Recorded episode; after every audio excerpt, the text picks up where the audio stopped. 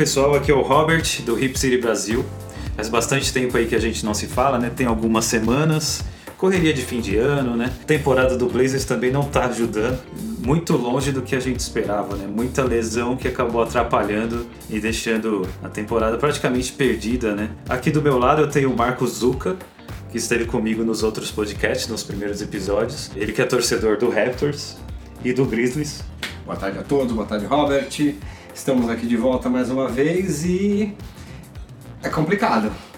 Se para cada jogador de Portland você for gravar um podcast, você vai ficar rouco. É mais fácil gravar diretamente da enfermaria porque, como diz ditado, a bruxa tá solta. Há de se perguntar se o, o que, que acontece com esse departamento médico, dentre outras coisas. Portland tá bem, levando em conta toda a circunstância, porque ele, o Portland tá conseguindo ter uma façanha de perder um jogador por posição. Aliás, o, o Terno e Blazers, o Portland Terno e Blazers lá no Twitter, ele escreveu lá, ah, o que, que esse departamento médico tá fazendo, né? Não sei exatamente, mas tá ganhando hora extra, né? Ganhando hora extra, precisa ver se não são funcionários fantasmas, porque o que, que acontece? Você olha e pensa bem, você vê, para além da, da própria dificuldade da contusão, mesmo a demora para sair alguns diagnósticos que não sou médico, muito menos um médico norte-americano, mas fica aquela pergunta: a confusão do Rude, a confusão do Scala Bissier, diagnósticos confusos que vão ter uma alteração e de repente a bomba. E a gente está nesse momento aqui gravando, né? Ainda sem saber a, o diagnóstico do CJ McCollum. Então o scout, eles alegaram que tinha uma inflamação no joelho e no, o resultado foi inconclusivo, uma coisa que não, não costuma acontecer, né? Geralmente os caras fazem a ressonância e já tem um diagnóstico, alguma coisa, né? A lesão dele é uma lesão que não é tão comum para o basquete, né? Que mexeu com a cartilagem do joelho, o que é uma coisa preocupante a longo prazo para a carreira dele. E a do Rodney, né? O Rodney tinha sentido um desconforto no, no, na perna, na região de aqui, do tendão de Aquiles, e foi liberado para jogar. Né? Logo no, no jogo, acho que foi o primeiro. Ele não é um jogador de pegar muito rebote, mas no primeiro rebote que ele saltou, foi numa disputa com o Anthony Davis, então você tem que saltar bastante. Nesse primeiro salto, na aterrissagem, ele sentiu e rompeu o Aquiles. E aí fica essa coisa, vem a pergunta, esse caso do Rodney Hood, o que pensar? Porque foi na região que ele teve um problema que, que aí foi liberado. O que, que fizeram? Fizeram igual futebol, aquele sprayzinho mágico e pronto, é. tá pronto para jogar. O que, que houve? Ou foi acatar muito a teimosia do jogador, que em alguns casos tem. O que será que houve, né? E no caso de Aquiles, né, a gente já teve uma lição dessa há alguns anos atrás com Wesley Matthews, né? Que ele ficava jogando no sacrifício, ah, porque precisa se classificar, ganhar mandos de quadra no playoffs e tal, então ele tem que jogar porque é o melhor defensor e tudo, e deu no que deu, né? Então, talvez tenha acontecido uma pressão para o Rodney Hood jogar, uma pressão até dele mesmo e do próprio time, porque o time já estava sofrendo com lesões e sem tantos jogadores assim, né? Com certeza, tem casos anteriores de Portland, né? O Brandon Roy, que sofreu contusão, é. embora foi um problema de outro tipo, né? De outro, sim, parece sim. que até meio fisiológico próprio, né? Mas enfim, é, é o, o pé frio. O pé frio é. vem de década, né? Ele operou o joelho e um pouco antes dos playoffs e ele voltou duas semanas depois de ter feito a cirurgia, voltou para jogar os playoffs contra o Phoenix Suns. Mas em relação ao time, meu caro Zuko, o que, que você está achando do Portland, assim, vendo uma visão mais de fora, sem ser de um torcedor do Blazers? Portland, como eu disse, é uma temporada que tá boa levando em conta tudo o que tá acontecendo, porque o time vai perdendo jogadores e vai mantendo um recorde meio parecido ali, que não é um recorde para playoff, óbvio ainda, mas ele vai, tá tendo seus altos e baixos, tem uma contusão, perde 3, 4 jogos, o time começa a engrenar, ganha dois, três jogos, aí perde um, ganha outro, de repente algum mais se machuca. Retoma, reentrosa, perde mais um jogador e daí para frente. Carmelo é uma surpresa extremamente agradável para a liga. Parece, parece uma história, né? Entre aspas, aspas, aspas, aspas, por favor, gente. Uma história de amor, porque Carmelo poderia ter optado vir jogar para vocês. Sim, há muito tempo, né? Tomara que, que ele fique, né? tem aprendido também essa. Com certeza. Com a vida, né? É, mas fica aí também por outro lado uma reflexão. Será que o Carmelo que veio para Portland agora teria tido a mesma humildade que tem agora ou seria aquele Carmelo arrogante que foi para Oklahoma? por mais que o planejamento de Oklahoma na época não foi adequado Uhum. para ele e para o time, porque mesmo que encaixar com o Westbrook é sempre uma questão controversa, mas amizade e entrosamento pessoal entre os jogadores de Oklahoma e com o Carmelo na época teve. É. O Carmelo, quando foi para Houston, a mesma pergunta. Ele tentou fazer um pouco do que o D'Antoni deu, só que ele não se adaptou de imediato. Em poucos jogos já voltou a ser o Carmelo que ele queria ser, e não o Carmelo que o time precisava, e foi dispensado rapidamente, depois uma troca para Chicago por questão financeira. Esse Carmelo de Portland tá, me intriga, inclusive, a essa humildade que ele está tendo, né? em quadra, especialmente. É um Carmelo que tá respeitando mais né, o playbook do time, tá passando mais a bola, né? E que, inclusive, parece que está aceitando mais as próprias limitações. É, ele é utilizado às vezes, né, no, no post, clássico Carmelo, Esse foi mas, que ele gostou mais, né, inclusive? mas ele percebeu e está percebendo que ele não é o número um, né? Ele está contribuindo de uma forma bem surpreendente até. Havia muita, muita, muito receio, né, do que ele fosse produzir, que e na época pareceu, e eu acho que até foi, um movimento meio de desespero, né? Com certeza, era a famosa história, não tenho ninguém, vem tu. De repente deu tudo certo. Enfim, precisava de uma surpresa boa. Inclusive para ele mesmo. Porque era um negócio engraçado, né? Amigos, amigos, negócios à parte. Porque todo mundo pedia chance pro Carmelo. LeBron, né? O LeBron pediu. Alguém tem que trazer. Alguém tem que dar uma não, chance pro né? Carmelo. O Lakers mal das pernas. Eu não posso, né? Mas Famosa história, né? Todo mundo deu uma chance pra esse rapaz, mas assim, né? Mas você também tem uma padaria? Não, veja bem, meus pães são gostosos, eu não posso contratar esse padeiro. É complicado. é complicado, né? O O'Shea disse, né? Precisamos de pão amanhã e não tem quem fazer. Nossa, e na, e na época que ele ia sair do, do, do Deu New até York, fome agora. do New York, o Damian e o CJ, o CJ foi até lá, né? Pra falar com ele e tudo, ele não abriu mão daquela listinha de times, né? Agora, um cara que me surpreendeu é, negativamente é o Kent Bazemore. Eu achava que ele ia render muito mais. Kent Bazemore. Tá mais pra frio Bazemore, porque a mão não era quente nunca, né? Com o devido trocadilho. Começa por aí. Ele nunca foi um pontador prolífico, sempre foi tido como defensor, mas mais como defensor, só que não era um arremessador horrível. Caramba, o que, que aconteceu? Porque nos outros times ele rendeu sempre é, melhor do que. Eu acho que é a pior fase da carreira dele. Impressionante isso. Desde que ele entrou na liga, assim. Porque ele entrou na liga meio que surpreendendo e tudo, né? Até que ele conseguiu esse contrato grande, né? Em 2016, foi um dos sortudos, né?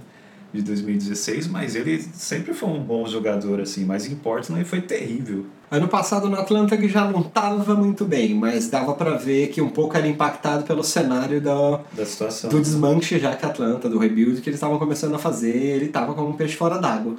Mas ele chegou em Portland, a gente tem que levar as circunstâncias em conta, porque o plano era era ele ser um armador vindo do banco e que às vezes podia fazer pela capacidade defensiva, não pelo físico, a reserva do Rodney Hood.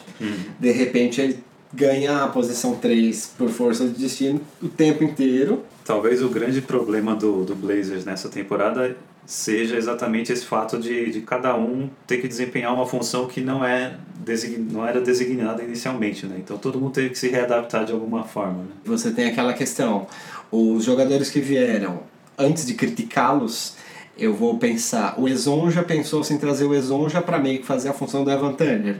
Um cara com bom handling, um cara com alguma capacidade de pontuação, embora não gênio, um cara que não tem medo de brigar defensivamente. Ele foi forçado a jogar muitos minutos de cara e de repente ele não teve tempo de encaixar. O Anthony Tolliver já é um caso mais complicado. Olha que ironia. Ele foi contratado para ser o stretch four. Ele só começou a jogar alguma coisa quando ele deixou de ser stretch four e teve que virar um, Um pivô. um pivô reserva. Pivôzão. Coitado por estatura e por idade, ele esteja tomando um baile, mas ele ainda está conseguindo ainda fazer um esforço, ele estava finalmente ele engrenou em alguma, tava meio que engrenando, tava mostrando assim que sim, ele merecia ficar na roster. E o Tolivon da massa, né? Agora que ele pegou no Breu, né? Tava jogando melhor. Aconteceu isso, né? Essa troca aí. Então, mais uma adaptação, né? O, o Bazemore, eu achava até que ele seria titular para começar a temporada, com o Rodney vindo do banco, porque o Rodney seria uma espécie de sexto homem pontuador, e o Bazemore, com a, com a habilidade defensiva dele, acho que ajudaria mais junto, jogando junto com o Lillard e o McCollum. Né? Eu li bastante relatos, assim, porque o pouco do jogo que eu vi, eu vi ele tentando na defesa do mesmo jeito, só que eu vi ele tímido não só pelo esquema, pela própria playbook do, dos Tots, mas eu vi o Bazemore passando bolas que dava para arremessar, apesar de não estar tá arremessando bem. E arremessando quando devia passar.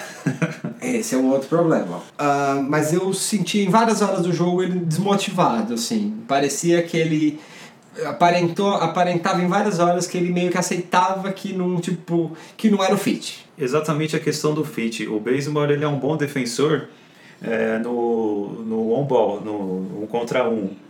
E a defesa do Blazers ela nunca foi designada, foi desenhada para isso. Enquanto os outros da equipe tentavam se posicionar, o Bazemore ficava correndo atrás, tentando desviar a bola, tentando roubar as bolas. Então era muito estranho porque você via todo mundo mais ou menos parado, e aí também os defeitos de cada um, e o Bazemore dando meio correndo na quadra sozinho como se fosse tentando cobrir o buraco de todo mundo e você não cobre o buraco de ninguém. É, porque o, o O'Shea meio que trouxe ele e falou: não, este aqui é o nosso defensor, sabe? Eu lamento porque o Baseball é um cara muito gente boa, é um cara muito querido, assim, tanto ele como o Tolliver. Ou não houve tempo de adaptar, porque, por exemplo, o Evan Turner também demorou três anos para encaixar. Você acompanhou os, os meninos, os jovens em quadra? O Simons, o Nasir Little, o Gary Trent? o Nasir Little assim? tá difícil de acompanhar, né, Sr. Stotts? Sr. Stotts não tá muito afim de ver o Nasir jogar. Eu vejo ele entra e tal, ele também parece um pouco. Do, ele parece um pouco. No que eu vi, um pouco do perfil diferente. Ele é meio. Não tem tempo de encaixar. Ele entra dois, três minutos e sai e é isso aí. Mesmo numa posição carente, né? Especialmente por isso é algo que me chama mais atenção, né?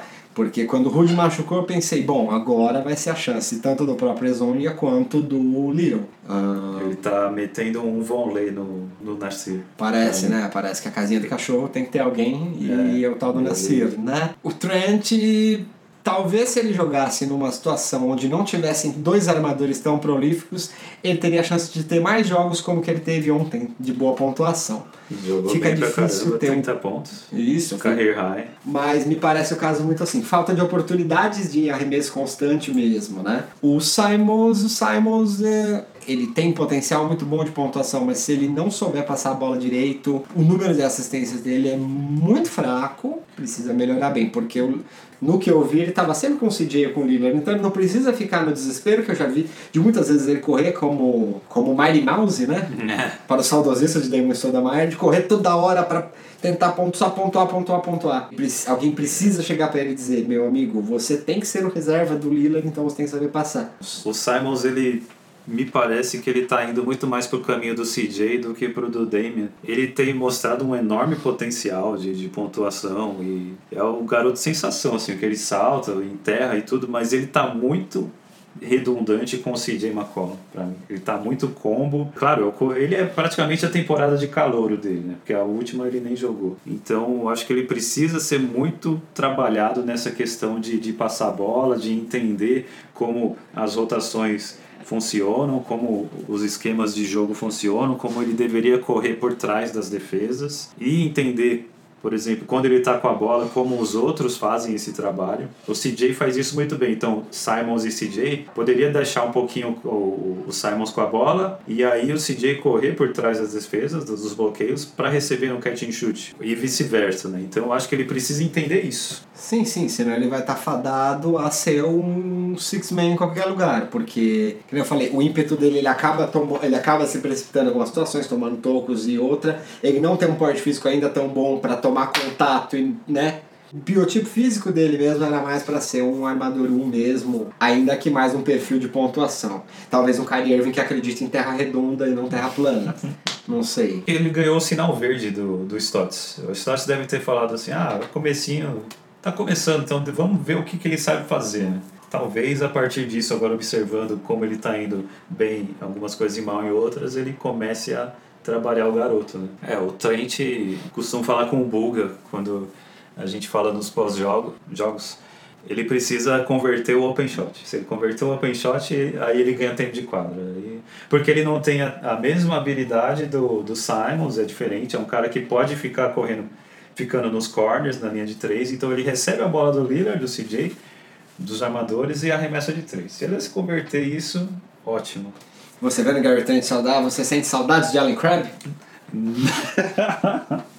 Não. O Krabby foi um cara que rendeu muito bem numa situação ideal em Portland, né? Das bolas de três e também foi um dos caras beneficiados pela Free Agency de 2016. Só para dar um restante de panorama geral, então, uma temporada que é um pecado porque pro Damian Lillard, porque ele tá, ele melhora a cada ano, o cara tá impressionante. 27 pontos por jogo, né? 27.1, 7.6 assistências por jogo, career high dele, né? CJ McCollum um pouco abaixo das outras temporadas, Carmelo bem. A Sam Whiteside, embora seja muito cornetado, né? Ele, na minha visão, faz uma temporada um pouquinho abaixo da, que, da melhor que ele fez pelo Miami. Ele tem os defeitos dele, mas mas também a gente tem que elogiar quando o cara vai bem, né? O Spolstra poderia ter feito um trabalho melhor com o Whiteside em alguns sentidos, porque não enfatizou tanta defesa de perímetro do, por parte dos pivôs, por exemplo, aí reclamava que ele não saía de lá de dentro. Ele me parece um stat padder em algumas coisas, né? Agora eu já, nos, nos jogos que, recentes que eu vi de Portland, eu já vejo o Whiteside tentando sair. É aquela coisa, o jogador que não teve a, o desenvolvimento adequado, né? Porque ele começou no Sacramento ali e tal, depois foi jogar lá fora, depois voltou. Uma trajetória um pouco meio sinuosa ali ao longo que acabou comprometendo alguns, alguns fundamentos, né? A minha, a minha pergunta para você, você acha que a troca valeu? Acho, apesar de tudo. Então o torcedor não, o torcedor pensa, pelo menos não é o fulano. Assim como lá em Miami, pelo menos não é o Cicrano. Tanto que um alugou a casa do outro, um negócio sensacional, né? Com o Myers, vocês estariam sofrendo muito mais. Ele não estaria fazendo um monte de arremessos de três, não se enganem. E sem pegar os rebotes que ele pega, quem pegaria esses rebotes? O Tolliver? Bom, aí do resto, né? Metade do time lesionado, né? Scalzão da massa também. O, o Scal que estava fazendo uma sombra ali pro Whiteside estava incomodando até e estava bem, né? É um cara que ganhou espaço, né?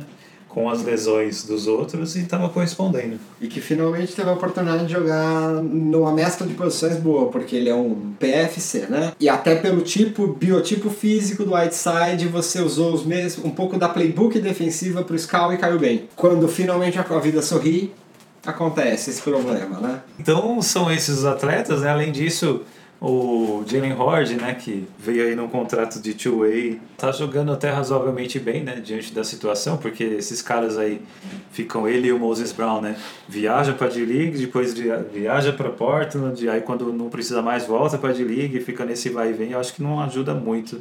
Especialmente o fato do Portland não ter a franquia própria, entendo eu, que acaba atrapalhando, né? É bom quando tem a franquia, que aí você, vamos supor, numa situação sem contusões, eu acredito que o Stotts deixaria o Little mesmo jogar alguns jogos por lá, já que não, não salvo forças do destino ele está ele acaba não utilizando muito, aí o Little lá talvez pudesse desenvolver mais, como, como vários times estão fazendo com first rounders ou jogadores do, do, do, começo da second, né? Um time, mais, um time mais que fique mais próximo, com um sistema de jogo mais semelhante, né? Também por isso que vai ter aquela história da, da, dele ser o centro, né?